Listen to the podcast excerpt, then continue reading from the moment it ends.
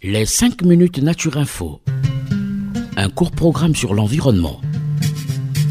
Pourquoi les plantes sont-elles vertes? Pourquoi faut-il protéger la mangrove? Pourquoi faut-il protéger les tortues marines? Qu'est-ce que le développement durable? Des questions et des réponses par l'ONG Renatura Avec ses experts sur Radio Mucodec.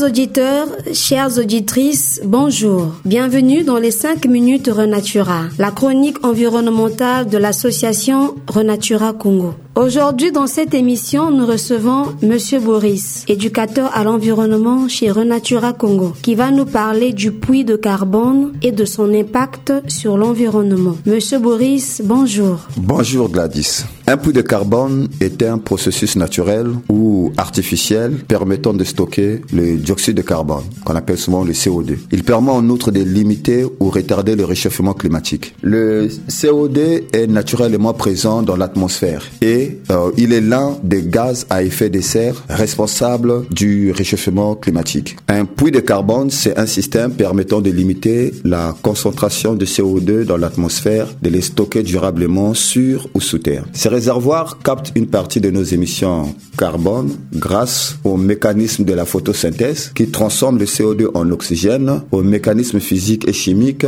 qui supprime le CO2 ou qui le convertissent en carbone de calcium en l'entraînant dans les eaux profondes. Les puits naturels fonctionnent grâce au principe de la photosynthèse qui utilise l'énergie solaire pour fixer le CO2 sous forme de matière organique. Par la suite, cette matière va progressivement se transformer en roches sédentaires dans lesquelles le carbone restera pris au piège. La préservation des puits de carbone est primordiale puisque certaines activités humaines comme la déforestation ou l'artificialisation des sols réduisent ce stock de matière organique. Cependant, lorsque ces zones sont détruites, le stock de CO2 piégé est libéré dans l'atmosphère. Il existe également des puits de carbone artificiels qui sont entièrement fabriqués par l'homme. Depuis quelques années, on vient améliorer les mécanismes naturels en utilisant la séquestration géologique qui permet d'injecter directement sous terre le dioxyde de carbone. Il existe différents puits de carbone. Les plus importants sont les océans, les forêts,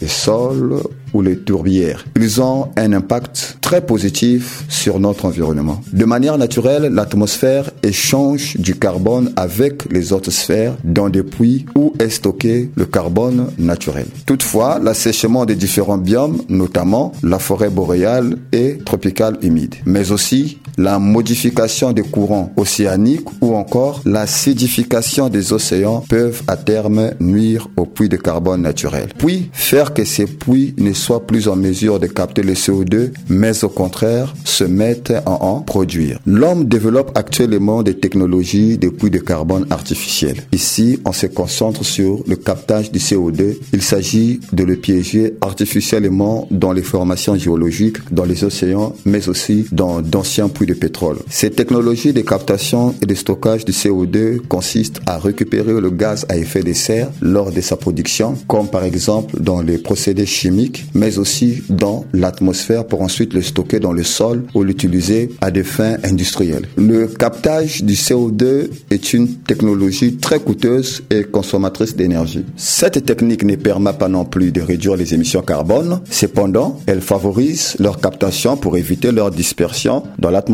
Les puits de carbone naturel font partie de l'équilibre et de l'évolution de la concentration du CO2 de l'atmosphère terrestre. Leur développement a capturé et fixé les milliards de tonnes de CO2 dans les sols et dans les océans. Mais cet équilibre est aujourd'hui modifié par les activités humaines. Hausse des émissions carbone, destruction des puits de carbone naturels existants ou de leur écosystème permettant leur régénération, acidification des océans et modification climatique entraînent un bouleversement de ces équilibres. Les conséquences globales de ces modifications pourraient être cataclysmiques. Il est donc important de favoriser toutes les actions permettant d'agir sur les émissions carbone humaines dans la réduction des émissions carbone du numérique. Merci. Merci, Monsieur Boris, de nous avoir parlé du puits de carbone et de son impact sur l'environnement. Merci également à nos fidèles auditeurs. N'allons pas oublier de remercier également la radio Micodec,